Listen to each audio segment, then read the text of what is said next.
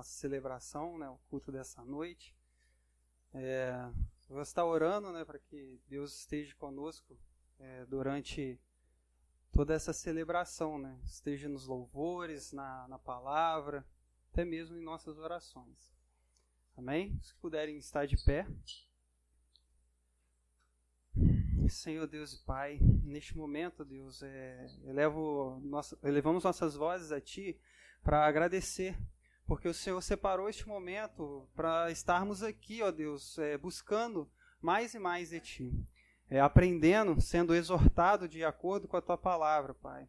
É, o Senhor, nós sabemos que foi o Senhor quem preparou este momento. Nós pedimos, ó Deus, que o Senhor toma a direção deste culto, que o Senhor venha falar através dos louvores, meus queridos. O Senhor venha ser com a vida dos músicos, dos cantores que, que, que estarão cantando aqui, estarão entoando os louvores a Ti, ó Pai. E que em tudo, Pai, venha ser para a Sua glória, para a glória do Teu santo nome. Pois Tu é o único, a, quem merece toda a honra e toda a glória, Deus. É, eu te peço também, ó Deus, pelos irmãos que estão a caminho, né, porventura estão a caminho com seus carros, ó Pai que o Senhor venha estar guardando, Deus querido, livrando de todo acidente, Deus, é, na estrada, que o Senhor venha estar conduzindo eles até a tua casa, para aqui estarem junto conosco, é, buscando mais de ti. Deus, eu te peço que o Senhor toma também a vida daqueles que não, não poderão estar aqui presente por motivo de trabalho, é, por motivo de enfermidade, ó Deus. O Senhor conhece cada um dos seus servos ao qual é, congregam aqui conosco. Que o Senhor venha tomá-los em tuas mãos, Senhor venha, os guardá-los em seus lares, venha despertá-los, Deus, a estar aqui junto conosco também, buscando mais e mais de Ti, é, para aqueles que precisam de um despertamento. Deus, eu peço que o Senhor venha falar é, acima de tudo aqui, Pai. Que a Tua palavra aberta, de fato, venha ser a Sua boca falando, e não somente nós, humanos, falhos e pecador, Pai. Pedimos que o Senhor perdoe todos os nossos pecados e sabemos que eles são muitos, ó Pai, que, que não podemos nem contar. Pedimos que o Senhor venha ser conosco, que a tua misericórdia venha estar conosco todos os dias, é, que elas nos sigam, Pai, pra, por todos os dias da nossa vida, ó Deus.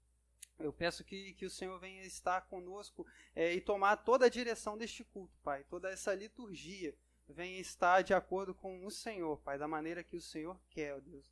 É o que nós pedimos e te agradecemos, ó Deus. Em nome de Jesus. Amém. Eu gostaria de pedir aos irmãos que abrissem as Bíblias é, no livro de Salmos, no capítulo 28. Foi o, o salmo que eu, que eu escolhi aí para estar tá lendo, né? Para estar tá dando início, para estar tá introduzindo o nosso culto. Amém?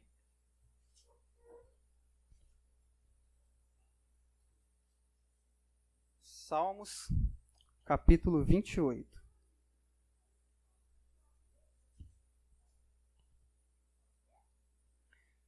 Amém? Vamos lá. A ti clamo, ó Senhor, rocha minha, não sejas surdos para não sejas surdos não sejas surdo para comigo, porque se te clamares, se te calares quanto a mim, serei semelhante aos que descem a cova. Ouve a voz das minhas súplicas, quando a ti clamar por socorro, quando erguer as mãos para o teu santuário. Não me arrastes com os ímpios, com os que praticam a iniquidade.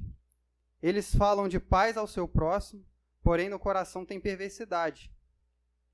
Paga-lhes segundo as suas obras, segundo a maldade dos seus atos. Dá-lhes eh, conforme a obra de suas mãos.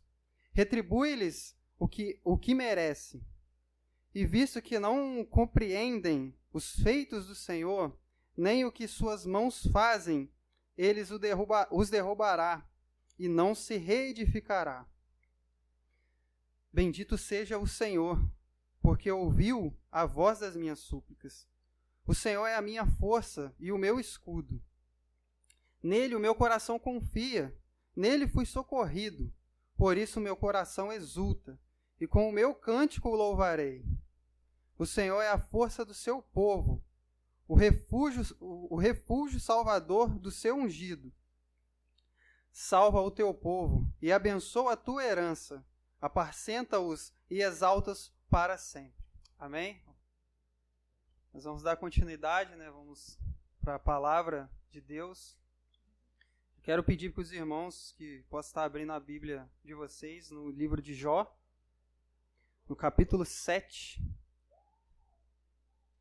Nós vamos estar lendo do versículo 1 até o versículo 16.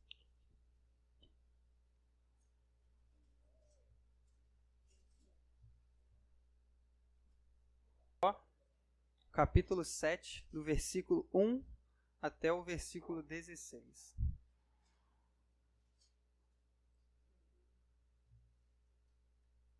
tá, nós vamos estar falando um pouco é, da vida de Jó, né? Hoje nós nos expor um pouco aí da dificuldade que ele teve em suportar o silêncio, né? A gente vai começar no, no, no capítulo 7, nós vamos falar, né, no capítulo 7, num momento de, de grande aflição que ele passou ali.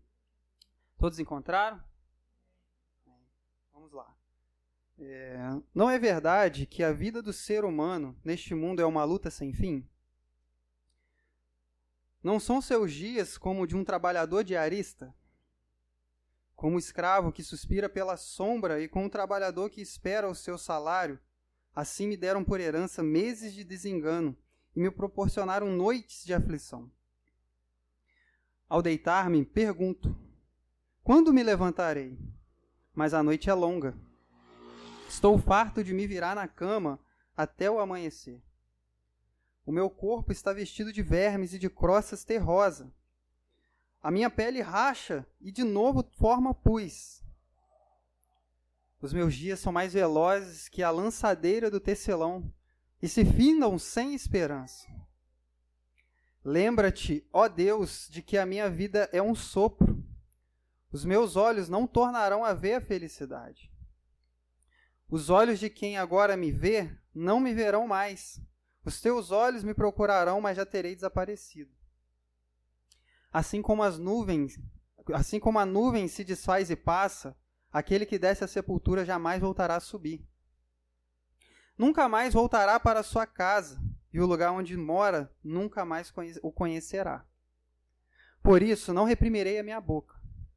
Na angústia do meu espírito falarei na amargura da minha alma eu me queixarei. Será que sou o mar ou algum monstro marinho para que me ponha sobre guarda? Quando digo, o meu leito me consolará e a minha cama aliviará a minha queixa, então me assustas com sonhos e me atemoriza com visões. Por isso prefiro ser estrangulado, antes a morte do que essa tortura. Estou farto da minha vida. Não quero viver para sempre. Deixa-me em paz, porque os meus dias são como um sopro. Amém? Vamos estar orando mais uma vez, entregando a palavra do Senhor na entregando este momento nas mãos deles. Amém? Senhor, meu Deus, meu Pai, neste momento eu quero te agradecer mais uma vez é, por este culto, ao qual o Senhor separou para nós. Este momento ao qual a Sua palavra será exposta, Pai. Será exposta a vida de Jó, né? as suas dificuldades em suportar né, a, o silêncio.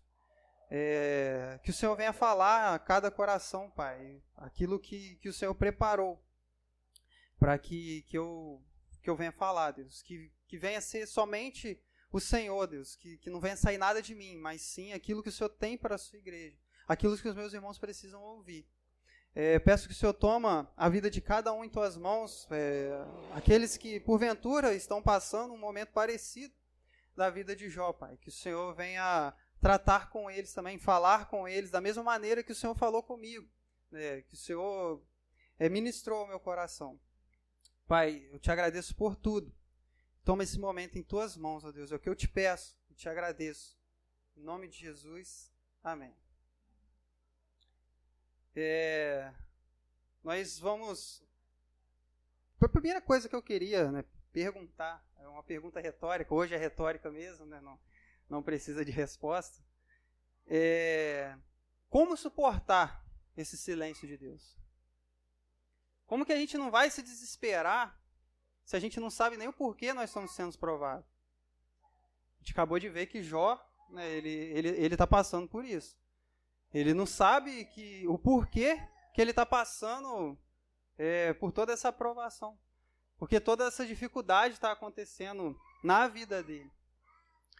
É, sabemos que é muito difícil, né? Durante, no, no meio né, da caminhada da nossa jornada, é pesada de fato para a, seguir, né? O evangelho não, não, não é uma, uma coisa fácil de seguir por completo, né? E por momentos nós é, acontece algumas turbulências na nossa vida que a gente se pega como Jó, né? É, a gente viu que ele que ele está sofrendo isso, tanto que se você for olhar mais a fundo no livro de Jó, existem 16 porquê. Ele perguntando por quê? Porque é, ele vai lá primeiro ele amaldiçoou porque eu nasci, porque eu tive é, um seio para que me amamentasse, para que eu não, por que eu não morri de fome? ele começa já com as perguntas. E os questionamentos, então, são 34 questionamentos que, que existem no livro de Jó. São 34 queixas que Jó faz para Deus por conta do momento que ele estava passando. É, Jó, ele, ele se considerava um homem justo.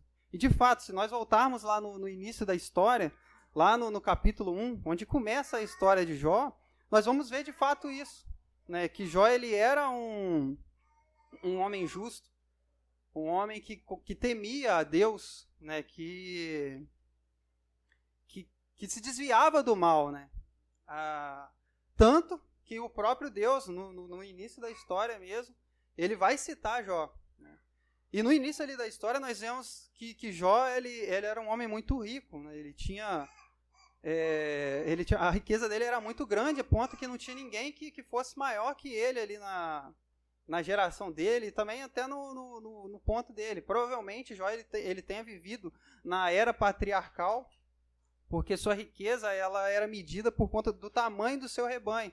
Se a gente for dar uma olhada na história de Abraão, é, a riqueza dele também estava medida é, pelo tamanho do, do, do, rebanho dele ali. Então a gente consegue é, entender que Jó provavelmente ele viveu na, na era patriarcal, né, por conta da sua riqueza. E ele era um, além dele ser esse homem justo, né, temente a Deus, ele era piedoso. Né, ele também era um, homem piedoso. Então Deus se agradava de Jó. Tanto que, numa espécie de concílio celestial, se a gente vê lá no, no início, lá quando os, os, anjos eles se apresentam para Deus, você vai ver Deus ele citar o nome de Jó. Porque é, Satanás ele se infiltra né, no meio da reunião, só que Deus já sabia que ele estava ali. Assim, foi praticamente como Judas no meio dos apóstolos, né, ali os apóstolos que seguiam Jesus e Judas que o traiu, Satanás se infiltrou ali no meio para para poder participar né, da, dessa reunião em si. E, e, Deus não foi nem Satanás que toca primeiro no nome de Deus, no nome de Deus, no nome de Jó. É, é Deus quem mostra para Satanás. Fala, pergunta primeiro de onde Satanás vem, né? Ele fala de rodear a terra, né? É, por, por aqui por ali, né? Algumas traduções vão dizer assim.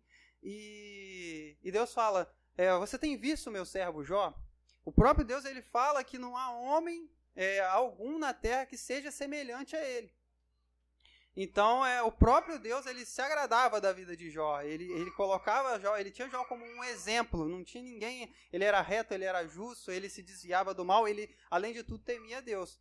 Então, Satanás ele, ele colocou para Deus no, no, meio do concílio. Claro que Deus já sabia que não era por isso que Jó era, era, era, íntegro, era íntegro, ele confiava em Deus. Satanás ele tenta colocar uma espécie de dúvida. Claro que Deus ele não tem dúvida, né? Mas Satanás ele coloca que Jó ele só adorava a Deus, ele só seguia Deus com sinceridade por conta de tudo que ele tinha. Ele fala, é, o, o, tanto, tanto o tamanho da sua riqueza, tantas são as coisas que, que ele tinha ali, e era por isso que Jó adorava a Deus. E quantas das vezes é, é, é assim também conosco. Né? A gente. É, o Satanás tenta colocar que a gente só vai adorar a Deus quando tudo está bem. Não é? A, a, tem uma grande dificuldade de fato da gente é, seguir, né, servir Deus de, de, maneira mais sincera também na tempestade. É, muitas das vezes, Satanás tenta colocar isso. E foi o que ele tentou colocar aqui. Porém, é, Jó, ele, em nenhum momento, né, ele fala, o Satanás ele pede para que toque em toda a riqueza de Jó. Deus assim permite. Né? Na verdade, ele fala para Deus, Satanás fala para Deus tocar. E, e, Deus ele permite que Satanás toque na, na, na, riqueza, nos bens de Jó, e assim ele faz. É, é importante a gente saber disso tudo para a gente chegar até o capítulo 7, no ponto principal, onde Jó ele, ele se desespera. Ele começa a entrar numa crise muito forte de, de ansiedade, de não ver, né, como o pessoal muito fala, não vê a luz no fim do túnel. Não existe essa fala que o pessoal fala que, que sempre há uma luz no fim do túnel. Então Jó ele não tinha essa esperança mais. Então é importante a gente saber da, da história, né, do, do que aconteceu para que ele chegasse nesse ponto. E então Deus permite né, que, que Satanás toque. Satanás toca, começa na, na riqueza dele, né, todo o rebanho dele é, ele perde, morre, né, tudo aquilo que ele tinha é, ali no, em seu poder ele começa a perder. Depois ele toca nos filhos, né? Quando tá lá, ele, os filhos de Jó eles tinham uma, uma tradição, né? Que ele se reunia na casa do primogênito, todos eles, juntava até as irmãs de Jó e, e eles festejavam, né? Ali, enquanto estavam nesse, nesse momento de confraternização, né? A gente vê que que veio os exércitos, destruíram, to, todos eles morreram, todos os filhos de Jó morreram no mesmo dia. Então ele começa a perder a riqueza, começa a perder tudo. E a fala de Jó, que provavelmente todo mundo conhece, né? Ou vai lembrar quando eu citar agora, que é no capítulo 1 ainda, no versículo 21, quando ele fala: Nu saí dessa terra, é, saí do ventre da minha mãe, e nu tornarei. Deus me deu, Deus tomou. Bendito seja o nome do Senhor. Todos nós conhecemos essa frase. Então, quando Satanás pensava que Jó blasfemaria contra Deus, Jó ele, ele mantém a sua integridade. Em nenhum momento ele atribui a culpa de tudo que estava acontecendo diretamente a Deus. E, e a gente começa a ver que, que Satanás ele aparece, né? Se a gente dá continuidade, ele vai aparecer novamente nesse concílio. E ele e ele coloca uma, um segundo ponto, né? Deus ele fala a respeito de, de Jó novamente, cita, né, que, que além de ter tocado, Satanás tentou colocar, né, que, que, que ele só adorava por conta de sua riqueza, e ó, que Jó só adorava por conta de sua riqueza, e, e não foi só por isso, né? Apesar de Jó perder tudo, ele não deixou de, de adorar Deus, de ser sincero para com Deus. Então Satanás coloca: se, é, se você tocar no osso ou na pele dele, provavelmente ele vai blasfemar. Vê se ele não vai blasfemar na sua cara, né? mais ou menos assim que, que Satanás queria dizer. Então Deus mais uma vez permite é, que Satanás toque é, na pele né, e nos ossos de Jó. Aí sim, aí começa, aí Jó começa é, praticamente morrer em vida. Né? Começam a surgir feridas, se a gente for, for dar sequência ali no, no, no livro, você vai ver que que começam a surgir feridas é, na, na, pele de Jó, tumores, né, dos mais, é, dos mais fortes possível. Ele começa a, a, tocar já na área física, na, na, na saúde física de Jó. Então ele. Aí, come... Aí vem uma outra crise na vida de Jó, que é no casamento. A sua esposa ela já não acreditava mais que teria esperança. Né? Não acreditava mais que teria como ele sair da situação em que ele estava. Então ela fala, provavelmente todos vão lembrar da frase que ela fala, né, que ainda, ainda conserva sua integridade, abandona esse Deus e morre. E mais uma vez, Jó não fere a sua integridade para com Deus, sua sinceridade para com Deus. Ele continua a confiar em Deus, né, que, que, que tinha essa esperança, né, que, que Deus ele traria esse conforto. E, e no meio disso tudo, surgem, né, aparecem três amigos de Jó, que, que estavam distantes e ficaram sabendo do, do que do estava acontecendo ali com ele.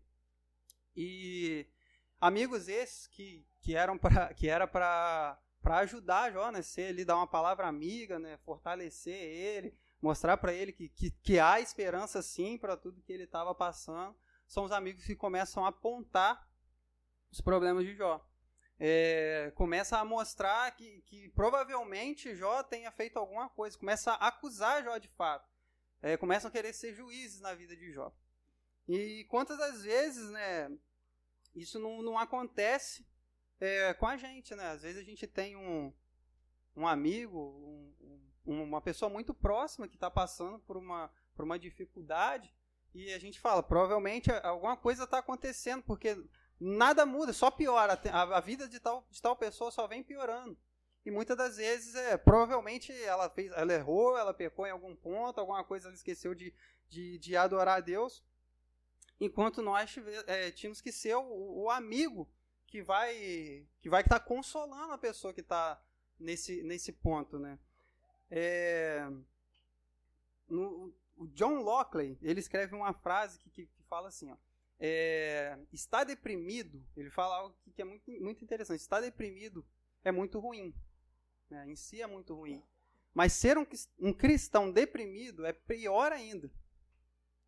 É, e ser um cristão deprimido é, é, numa igreja cercada de pessoas que não, não sabem lidar com a depressão é ter de fato um gostinho do inferno. Ou seja, a pessoa já está ruim. E você só dá mais um empurrãozinho para piorar a situação. E muitas das vezes nós somos assim. Esse não é o, o ponto principal da mensagem, tá, gente? Não, não, é o tema central. O que eu quero trazer não é a, a condição dos amigos de Jó. E sim é.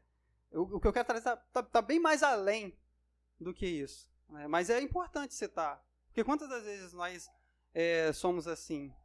A gente precisa é, de fato, ser o, o amigo que, que essas pessoas esperam que a gente vai ser no momento mais difícil da vida dela. Só que, que, que eles não começam a, a, a criticar Jó, a acusar Jó de início, não. Quando eles chegam né, e, verem, e veem o estado de Jó ali, na a situação que ele se encontrava, eles não conseguem falar nada. Eles ficam calados por sete dias. Porque provavelmente a dor que ele estava sentindo era muito forte e eles não, não sabiam como, como lidar ali, como ajudar. Então eles ficam calados por sete dias e sete noites. Aí Jó, né, a partir do sétimo dia, Jó ele começa a, a se queixar, né? Começa a amaldiçoar o dia do seu nascimento. Ele começa a falar que por que, que, ele não morreu, né? Que, que maldito seja o dia do, do, do, meu nascimento. Ele começa a falar por que, que ele não morreu no parto, por que, que ele não morreu de fome? Né? E quantas vezes nós também somos assim? Né? Quando a gente se encontra num momento de grande dificuldade, a gente também fala, faz a mesma coisa. É, por, que, por que, que eu nasci? É, eu já tive conversa com, com, com, pessoas que, que já falou exatamente isso. Eu não sei nem por que, que eu nasci, não sei nem para que, que eu vim nesse mundo. Nada que eu faço, tudo que eu ponho a mão dá errado. Não sei para que, que eu nasci. Mas sempre tem um propósito né, atrás de tudo sempre tem, tem algo né, que, que, que vai ser. A, a depressão em si, ela, ela pode trazer um benefício para a nossa vida após a gente passar por ela. Né. A gente está tá tratando uma série de doenças emocionais, né? a gente não vai diagnosticar ninguém que está com, com depressão. Né? É, é sempre, a gente sempre deixa claro isso, que nós não somos médicos, não somos especialistas no assunto. Nós estamos trazendo à luz da Bíblia aqui né, o que aconteceu com, com algumas pessoas né, no, no, decorrer do tempo, no decorrer da caminhada. E eu também não estou diagnosticando ninguém, tá? Se alguém pensa assim, não estou falando que você está com depressão, talvez está com uma crise muito forte de ansiedade, mas é, há esperança. Né? A gente vai ver no, no, no final que, que, tem uma esperança sim. Né? Apesar do momento parecer difícil, há essa esperança. Bom, nós vimos até aqui o que, o que, que fez Jó chegar a esse ponto, né? Ele, o capítulo 7 em si, ele é uma continuação da resposta de Jó a, ao primeiro amigo que, que vai questioná-lo, né? Vai acusá-lo, que é, que é ele faz. Né? Ele, ele, ele começa a justificar né, o porquê que, porquê que ele estava falando tudo aquilo. E no capítulo 7 ele vai começar, né? Nós vimos que Jó ele, ele é um, um servo, ele era um servo bom, um servo que temia Deus, né? Ele se desviava do mal, de fato. E Deus, acima de tudo, se agradava dele, né? na vida de Jó. E, aconte e aconteceu o que aconteceu. Então, no capítulo 1, se a gente for ler aqui, ó, no capítulo 1, no capítulo 7, do versículo 1 ao 3 ali, ele vai falar assim, ó. Não é verdade que a vida do ser humano neste mundo é uma luta sem fim? Não são seus dias como de um trabalhador de arista, como um escravo que suspira pela sombra e como um trabalhador que espera pelo seu salário. Assim me deram por herança meses de desengano, me proporcionaram noites de aflição. Jó ele já começa a se sentir como escravo. Ele não sabia o que, que o que mais esperar. Ele só a única certeza que ele tinha é que podia piorar, que melhorar era impossível no caso dele. E muitas das vezes é o que a gente pensa. né? Eu já, já falei, torno a repetir, muitas das vezes é o que a gente pensa que só pode piorar, não vai melhorar. De fato, às vezes piora mesmo, né? Às vezes as coisas ficam mais intensas, que a gente pensava que estava ruim piora. O pessoal tem até aquele ditado que fala, nada está tão ruim que não possa piorar. E às vezes piora.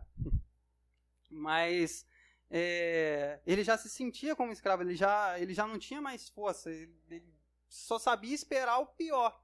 Né? E é o que muitas das vezes acontece conosco.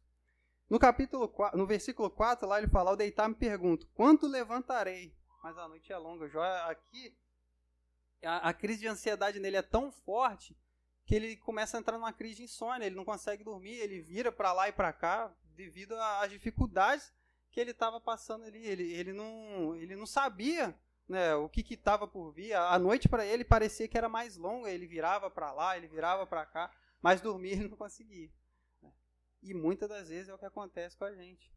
Quer ver um exemplo que, que é bobo e que acontece demais conosco? Vamos falar mais para os homens, né? É a, é a, parte financeira, é saber se no final do mês, será que o salário vai dar? Será que vai dar para pagar todas as contas? Nossa, esse mês eu estourei meu limite, não vai dar, não vai ter jeito. Você já começa a ficar ansioso, né? As coisas começam a parecer que vai dar errado, não vai dar, o salário não vai dar, mas no final de tudo dá. Mas a gente pensa que não vai dar, a gente fica com medo, né? Às vezes a gente, a gente não se prepara da melhor maneira, né, para passar o mês, e a gente fica ansioso se vai dar certo. Eu mesmo já me peguei muitas das vezes assim, né? Pensa, ih, não vai ter jeito não desse mês vai agarrar. Mas sempre tem uma solução. Então é, você começa a perder o sono, você fica ansioso, você quer que aquilo pare, que aquilo passe, mas não passa. Você quer que ver, quer ver logo o, o salário ali para ver se vai dar certo, porque se você vai conseguir pagar as contas. Né? E, e, é um exemplo que, que, que, acontece muito conosco. E do versículo 9, do 5 aí ao, até o 10, praticamente, nós vamos ver é, Jó já sem esperança. Ó. Ele vai falar assim do sim. O meu corpo está vestido de vermes e crossas terrosas. É, a minha pele racha e de novo forma pus. Meus dias são mais velozes que a lançadeira do tecelão. E se findam sem esperança. Lembra-te, ó Deus, que a minha vida é um sopro. Os meus dias não tornarão ver a felicidade. Os olhos de quem agora me vê não me verão mais. Os teus olhos me procuraram, me procurarão, mas já terei desaparecido. Assim como a nuvem se desfaz e passa, aquele que desce à sepultura jamais voltará a subir. É, nunca mais voltará para a sua casa. O lugar onde mora nunca mais o conhecerá. A gente vê Jó, a gente vê que, que começa a surgir muita, muito, muitas, muita é, muitas feridas no corpo dele, começa a do, dobrar, né? Começa a triplicar aquilo que ele já tinha, começa a triplicar. Então, realmente, ele já perde a esperança. Ele, ele sabe que o que está bem próximo dele é, é, a morte mesmo. Que só falta isso para ele, que é morrer. Né? Ele já está morrendo em vida. Né? E, então, ele, ele já não tem mais esperança. Tanto que, ele vê, que a gente já vê é, até o capítulo 10 ele só falando que não tem esperança. Que o dia dele passava mais rápido do que a lançadeira do tecelão. A lançadeira do tecelão, para quem não, não sabe, né, é aquilo, aquele negócio que faz tecido. E a lançadeira ela vai para um lado para o outro para formar o tecido. Se você, você vê a velocidade, né, não tem nem como dimensionar a velocidade que aquilo passa, porque joga, que o tecelão ele joga de um lado para o outro para formar o tecido. Então ele, ele aqui ele estava falando que o dia dele passava muito rápido, era curto. É, ele, ele só estava vendo que, que a única coisa que, que ia chegar, ele não ia poder mais gozar das coisas boas do mundo né, das coisas que tinha para ele gozar ainda em, em vida. Né, e os dias dele eram mais curtos. E ele não, ele não tinha mais esperança para viver. E, e muitas das vezes é o que, que acontece nós, não temos esperança mais. Né, a, a esperança de fato morreu. É, o livro, tem um livro que, que a gente lê, né, que a gente tem lido para falar um pouco a respeito desses assuntos sobre doenças emocionais, que é o livro Crente também tem depressão. O doutor David Monroy, ele vai falar uma coisa que diz assim, ó, o crente deprimido, ele não pode se concentrar-se para ler ou orar. Ele não quer se encontrar com as pessoas, assim procura evitar a igreja e a comunhão. E, e ele, ele frequentemente ele passa a entender que Deus o abandonou. Né? No, no meio dessa situação, no meio de tantas provações, a gente começa a, a, a, gente já morrendo em vida, a gente já começa a morrer espiritualmente, né? A gente não começa, a gente não quer alimentar mais o nosso espírito. A gente acha que Deus abandonou, que de fato é, não, não tem mesmo a esperança, né? É, eu tenho, até conheço algumas pessoas que, que passam é, às vezes por estes momentos, né, de, de, de não querer se, se socializar, não quer ter mais comunhão e, de fato, acontece isso mesmo. Ele se isola ali e ele acha que, que para ele já era, que, que nada dá certo. Né? Que, que realmente Deus o abandonou de fato. Né? Muitas pessoas ainda passam é, por isso e não conseguem enxergar né, a luz no fim do túnel. Vocês entendam bastante o porquê da, da luz no fim do túnel. No final a gente vai, vai chegar nela aí nessa, nessa luz, nessa esperança que, que eu tanto estou citando aqui. E no versículo 11, é, Jó ele, ele já começa a, a, debater, a confrontar Deus, né? começa a querer debater. Né? Que ele vai falar assim, ó. Pois não reprimirei a minha boca, na angústia do meu espírito falarei, na amargura da minha alma eu me queixarei. Ele já começa a, a confrontar Deus. Ele, ele, se achava um homem justo, por que, que ele ia se calar? Ele, eu vou começar a falar o que eu entendo. Ele estava querendo mostrar na mente dele o que Deus estava fazendo com ele. Né? Aí ele, ele cita aqui, é importante a gente lembrar, né? a gente fala muito aqui que, que a gente crê que, que hoje nós somos alma vivente, né? não, não, não tem essa terceira pessoa que seria o espírito. Né? Muitos acham que o espírito, é, que, que existe o corpo, alma e espírito. Só que se a gente vê lá na, na, na, criação, né, quando Deus ele cria o homem, ele fala, né, Deus criou o homem, soprando na narina, a gente passou a ser alma vivente. Nós cremos que somos almas viventes. E é o, o que torna, o pessoal coloca né, que, que existe corpo, alma e espírito, e acontece, a gente vê isso também é, na Bíblia, não quer dizer que a Bíblia está se contradizendo, na maioria das vezes quer dizer a mesma coisa, está falando a mesma coisa. Aqui, no livro de Jó, de fato, está ligado à mesma coisa. E é, o, o pessoal eles sustentam que o Espírito é a parte que nos faz participantes da graça. Só que, que não, não existe isso aí não. Né? O que está ligado é, é, que a alma, né, quando a gente fala de ser alma vivente, quando a gente fala que a alma está ligada ao nosso corpo humano, na parte humana nossa mesmo né, de, de quando a gente está aqui nessa terra. E o Espírito é após a morte, após a redenção, a vida de Cristo, a graça de Deus até nós, a gente passa a ser Espírito, né, para ter essa comunhão com Deus, que é só assim que a gente consegue. Mas no livro, de fato, se a gente for ler em outras traduções, na NTLH, foi a que eu li, que eu vi, tem lá em casa, é, tá falando que, que ele fala que na amargura, né, ele junta tudo isso, ele fala que na amargura do meu coração proclamarei, eu falarei, né? Ele, ele coloca ali no, na parte central, de onde sai, que surge todas as nossas emoções. Ele ia falar de dentro dele, ele ia puxar dali é, para fora. Ele, ele iria se queixar de tudo aquilo que ele estava passando naquele momento. Tanto que ele vai e começa a, a questionar, continua né, a questionar Deus. Ele fala assim no, cap, no versículo 12: Será que sou um mar ou algum monstro marinho para que me ponhais sobre guarda? É, quando digo, o meu leito me consolará, a minha cama aliviará a minha queixa, é, então me, me, me assustas com sonhos e me atemoriza com visões. Ele, ele começa a queixar, né, que, ele começa a falar né, que quando ele achava que teria um momento de descanso, que seria na hora do sono, né, a única coisa que vem para ele são pesadelos, são coisas para deixar, é, para atemorizar ele ali. Então ele ele começa a questionar esse silêncio de Deus. Ele começa a falar: será que sou um mar ou algum monstro marinho para que me ponhais sobre guarda, que, para que me, me deixais é, de lado, para que, para que não me atenda? Né? É, era praticamente isso que, que ele estava falando ali. E no versículo 15 ele já começa a, a desistir mesmo, dá um, dá um basta. Que ele fala assim: ó, é, por isso prefiro ser estrangulado antes a morte do que toda essa tortura. Ele já estava cansado de toda aquela tortura que ele estava passando, de toda aquela dificuldade que ele estava passando ali na vida dele. E, e a depressão, de fato, é igual a gente vê que o ponto que já chegou na, na vida dele, que foi é, de desejar mesmo a morte, né? de, de, de não querer mais viver. Desejar essa morte não é que, que ele estava indo contra Deus, que ele deixou de confiar em Deus. Né? É que ele sabia o que esperaria ele. A gente vai ver Jó citando do, do, do ponto de redenção após a morte dele no, durante, durante todo o livro. Né? Então, e, e a depressão ela é assim.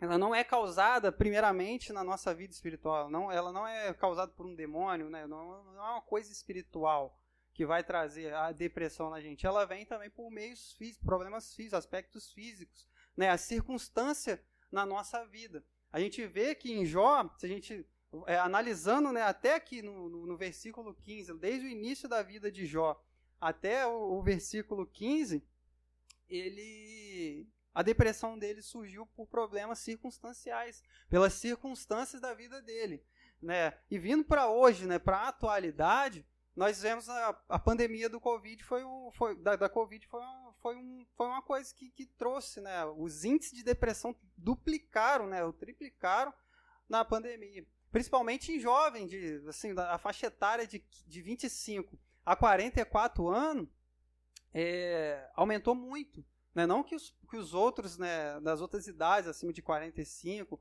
tenha sofrido também, mas foi uma, uma, uma parte menor, porque é, um vírus a qual a gente não vê, por que estava assolando né, tanta, tantas vidas, ceifando tantas vidas, a gente não conseguia ver, não conseguia é, combater, né, não, não, parece que não tem uma esperança, parece que não vai acabar, parece que, que esse vírus vai fazer parte já da, da nossa vida, não, não tem uma, uma a, a luz no fim do túnel, né, novamente.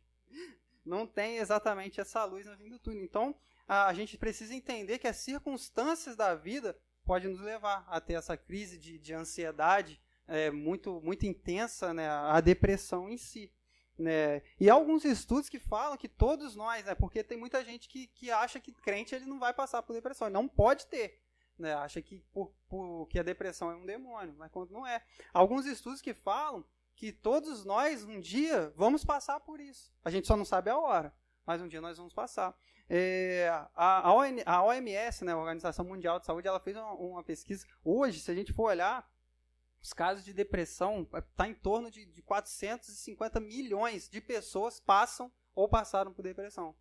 Né? Então, eles se basearam daí. E o doutor, acho que é Shekar Sachena, também médico da, da OMS, em entrevista, ele falou que em 2030, é, praticamente a depressão ela vai fazer parte, vai ser uma doença comum ela vai fazer parte da, das outras doenças que, que estão no meio no meio como câncer, né? todas essas doenças mais que, que perdem, né? que faz a gente perder muitos entes queridos. Então a depressão ela vai fazer muita gente é, é, perder muita gente, principalmente em países mais pobres, né? Porque não vão ter, não vão ver, né, a, uma perspectiva de melhora.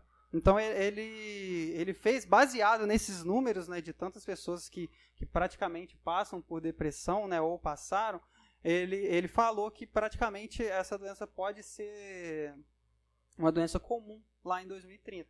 Né? E tanto que tanto existe né, a possibilidade de nós cristãos passarmos por isso, é, o Giovanni cita, né, já vi o Giovanni citar, já vi o, o Elton também citar, é, que, que, pastores também passam, no longo da dificuldade da caminhada, passam por isso. Um, um exemplo disso é o Spurgeon.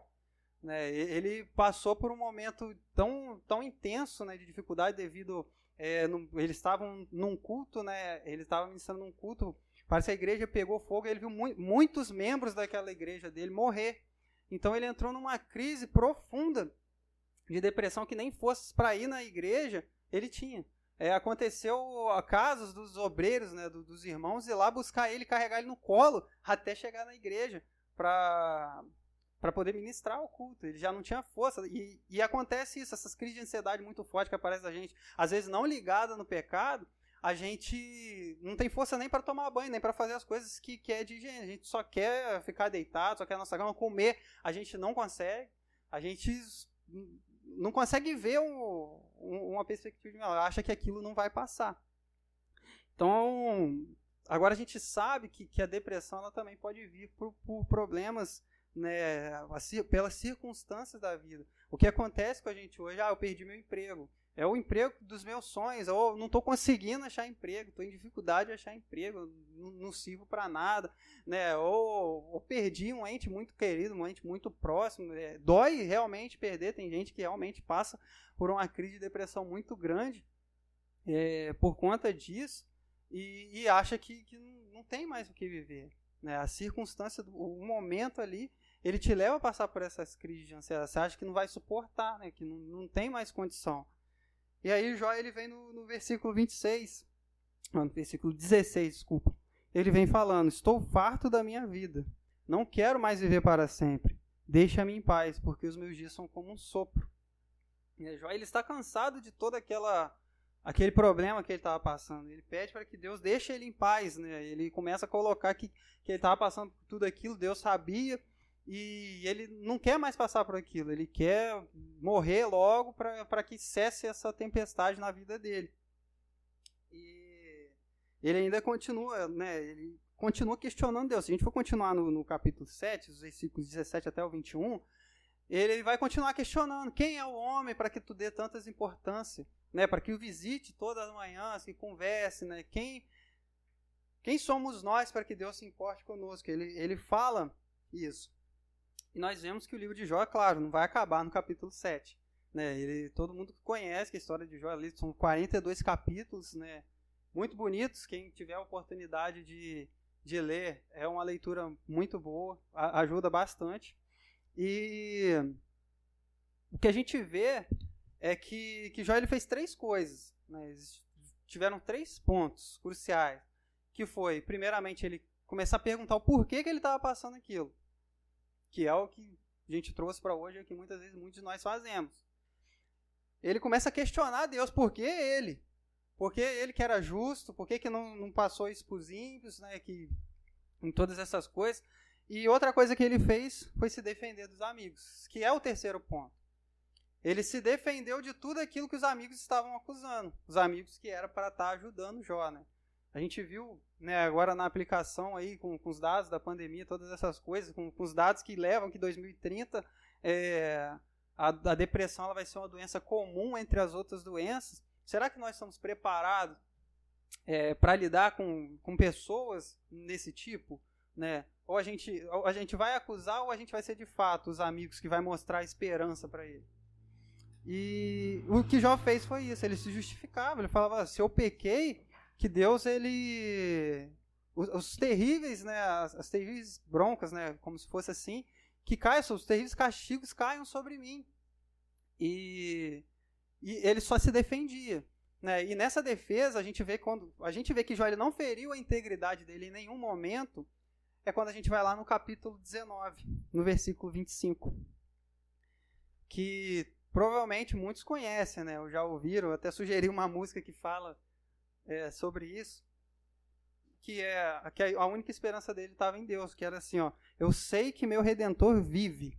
Né? Ele sabia que perante tudo aquilo lá que ele estava passando, ele sabia que Deus vive. Eu sei que o meu Redentor vive. Né? Ele sabia o que ele estava, é, que ele podia esperar. Né? Em um momento ele fere integridade. Se a gente for ver alguns outros capítulos, ele fala que nunca seria injusto para com Deus. Né? A integridade dele ele nunca perderia. Ele sempre falaria é, o que é justo para com Deus. Né? Então, é, ele começa a falar todas, todas essas coisas. E a resposta do questionamento de Jó vai vir lá no capítulo 38. Né? Não é que ele teve uma resposta. É, o, a resposta de Deus para Jó, em meio a tantos questionamentos, tantas perguntas, foi só uma: o silêncio. Que é o que muitas das vezes é para nós né, a gente vai ter que passar por esse silêncio. A gente suporta. Deus ele sabia que Jó poderia suportar isso tudo. Ainda que no momento ele entrou com uma crise muito forte, né, ele entende que o redentor dele vive. E a única resposta de, Jó para os de Deus para Jó foi os para os questionamentos foi o silêncio. Só que a gente vai ver no capítulo 38, quando Deus aparece, ele, ele, a Jó, né, por meio de teofania, né, a gente estudou isso aí no, no, nas quartas-feiras, que quando ele, ele, ele aparece no meio de, de, de, aspectos naturais, né? ele se aparece no meio de um redemoinho e começa a falar com Jó, e ele vai e fala assim, é, quem é este que fala tantas coisas né, de Deus que, que, que não faz sentido, né, que não vem de Deus de fato? Jó ele estava falando tantas coisas sem pé e sem cabeça que tava, acabou confundindo os amigos dele. Ambos não tinham nem mais o que falar. Chegou um ponto que os três amigos de Jó se calaram, não falavam mais nada.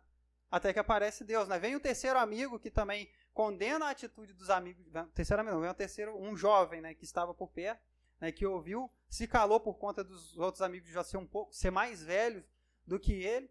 E quando ele toma a palavra, ele, ele começa a confrontar Jó e também os amigos né, ele expressa a sua opinião e não o que Deus estava falando de fato. Ele começa a expressar a sua opinião ali no meio do sofrimento de Jó. Ele tem quatro falas até que aparece Deus mesmo para falar de fato com Jó. E a única coisa, o que Deus fez é, foi simplesmente fazer 70 perguntas para Jó, um, o contra-argumento ali para Jó. Jó ele fez 34 queixas, né? Ele perguntou 16 vezes por que com ele, ele se queixou de por que tinha que ser ele, não podia ser outro. E Deus ele faz 70 questionamentos aproximadamente. Pode ser que algumas traduções tenham mais, outras tenham menos, mas são aproximadamente 70 questionamentos. É, eu quando eu fiquei sabendo disso, fiquei com a Cris, falei, não, vou contar para ver se de fato tinha mesmo, porque eu não vou falar uma coisa que não é verdade. E de fato, tem é, aproximadamente 70 vezes Deus questionando Jó, perguntando para Jó. Aí sabe, sabe que Deus, sabe qual é a resposta de Jó para Deus? É, é, de Deus para Jó? É mostrando a sua grandeza. Como que ele é grande. Ele pergunta, porventura, onde você estava quando eu criei a terra? Quando eu, por, porventura, você sabe todas as medidas dela? É, de todas as coisas né, que, que, que ele falou, você sabe? É, os animais, né, você sabe o limite disso? Você sabe quantos um, um animal pode parir? E a primeira resposta de Jó é falar: Eu abri minha boca para falar duas coisas e me arrependo do que falei. E ele fecha e Deus continua. Né? Foram 70 perguntas é, fortíssimas para Jó, mostrando a grandeza de Deus. E, e Jó, ele, ele tem uma atitude, né, em meio a tantos questionamentos de Deus, tantas perguntas de Deus para ele, é, ele lembra, né, ele entende que de fato Deus tudo pode. Né? Deus ele sabe de todas as coisas que nós estamos passando, que nós vamos passar. Ele bem sei que tudo pode. Não tem mais na segunda resposta de Jó para Deus ali. E essa é a solução para esse problema. A solução de toda a tempestade que nós passamos, todas as dificuldades, está em Deus. É só Ele que pode nos ajudar. É claro que temos nós, os irmãos, né, para que, que possa pode ajudar vocês aí no, no que precisarem, né, um apoio espiritual, uma oração. Nós estamos nós somos família e é para fazer para ser sim de fato. Né? Não para estar tá apontando que você, que você errou, que você tem que pedir perdão, que você, pecou para ver se isso passa. É. A, a situação de fato é que a solução para todo esse problema, para toda a depressão, para a crise de ansiedade, para todas essas coisas, está em Deus. Né? E se a gente voltar lá no. Aí, né, vamos terminar né, essa, essa parte da, da, da solução, né, após é, Jó ele compreender que, que Cristo, né, que Deus tudo podia, ele. A, a, Deus ele restaura né, a saúde de Jó. Após, né, Deus, claro, ele vai e confronta os amigos de Jó, ele fala que eles falaram tantas coisas que não vinham dele, e, eles, e ele, ele impõe que, que, que eles pedissem a Jó que orasse, né, ele coloca que Jó oraria de fato por eles, para que Deus os perdoasse. E assim Jó fez, Jó orou pelos seus amigos, então a, a, a saúde de Jó é restaurada. Mas esse também não é o ponto principal da mensagem. Né? A solução de fato é Deus. Isso é o ponto principal, sempre vai estar nele. Mas é, não é que, que ah, porque Jó foi fiel, tudo dobrou, se a gente ser fiel, tudo em nossa vida vai dobrar, não. Esse não é o ponto, o ponto principal. A providência de Deus, ela sempre vai estar em nossa vida, ele sempre vai prover tudo. O alimento que a gente acha que não vai ter, não vai dar até o final do mês, o salário que a gente acha que não vai dar, ele sempre vai entrar com a providência, vai dar certo, ele sempre vai enviar alguém para poder nos ajudar. Basta somente a gente confiar, né? Basta a gente entender que Deus de fato é, não vai desamparar.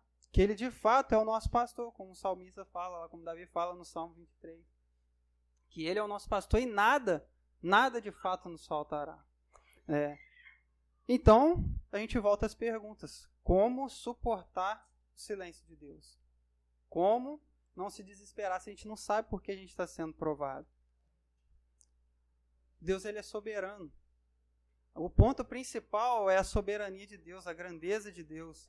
Ele, ele nunca vai deixar é, nada fugir do seu controle. Se a gente voltar lá no capítulo 1, se vocês é, lembrarem o que eu disse lá na introdução, falando, introduzindo o livro de Jó, quando Satanás ele aparece perante Deus lá no concílio celestial, é, que ele fala para Deus tocar na, na saúde, nas riquezas de Jó, você vê que Deus ele permite. Ou seja, Satanás ele não vai tocar na sua vida. Satanás ele não está de pé de igualdade com Deus. Ele não é igual, não. Deus é muito maior. Deus é muito grande. É, ele é muito acima de Satanás. É como se Satanás estivesse numa coleira e Deus ele puxa, puxando as rédeas. Ele está no controle de Deus também. É, muitos falam que, que é um diabo de Deus, né? Que tudo que, que ele vai fazer, opa, está no controle de Deus. É, quando ele está passando dos limites, opa, Deus puxa. Deus mostra que ele está no controle. Né? Ele é soberano, ele está acima de todas as coisas. Não tem ninguém que pode se igualar a ele. E, e a única maneira que a gente vai entender de fato como suportar o silêncio de Deus é confiando nele, é confiando na soberania de Deus, que ele sempre está no controle de tudo, que tudo que acontece em nossa, nossas vidas é com permissão de Deus. Né? Ele permite que a gente passar. Foi assim na vida de Jó. Ele permitiu que Jó passasse por todas essas coisas. Se ele não permitisse, Satanás não poderia tocar. Deus ele sabia que Jó suportaria. Apesar dele entrar numa crise né, muito forte, mas ele suportou. Ele entendeu, nunca, em um momento da vida dele, olha que ele teve várias oportunidades para desistir, para morrer mesmo, para acabar de vez com aquilo apesar dele desejar até morrer, é, até morrer ou ter morrido no parto, para que não passasse por todas essas coisas, ele nunca deixou de ter fé. Ele sempre acreditou que o Redentor dele de fato vive. O nosso Redentor vive, ele está aí para nos socorrer no momento de angústia. Amém? Então, era, é isso que, que eu tenho para passar para os irmãos. Que, que em meio tanta dificuldade, às vezes você quer correr, você quer sair correndo. A dificuldade da vida, você não, não tem mais jeito, vou embora. Eu vou sumir, vou, vou dar um fim na minha vida. Quantas vezes eu ouvi até mesmo minha mãe falando algo desse tipo? É, eu vou dar um fim na minha vida, não tem por que mais viver. Mas tem porquê. Jó, ele, ele foi um, de fato, um justo sofredor. Mas veio um outro, um, um homem mais justo que ele, que também foi sofredor e deixou tudo na mão do, do pai. Tanto que na passagem do Getsemane, já foi exposto aqui, é, Cristo ele estava numa profunda crise de ansiedade, que a ponto de, de sangrar, né? O seu suor ser como sangue. E o, ele poderia desistir. Ele fala para é, Deus assim, se possível, afaste de mim esse cálice, mas contudo, seja feita a sua vontade e não a minha. Então a vontade do Senhor ela sempre vai ser a melhor para a gente. Né? Mesmo que tudo diga que não, a vontade do Senhor é a melhor. Ele é soberano. Ele sempre vai ser grande em poder. Né? E tudo que ele faz de fato para nós é bom. Amém? Até as provas, até as dificuldades. Então, de fato, há uma luz no fim do túnel. E a luz no fim do túnel é Deus. Né? Ele é, é nele que tem que estar a nossa, a nossa esperança nos momentos de dificuldade. Amém?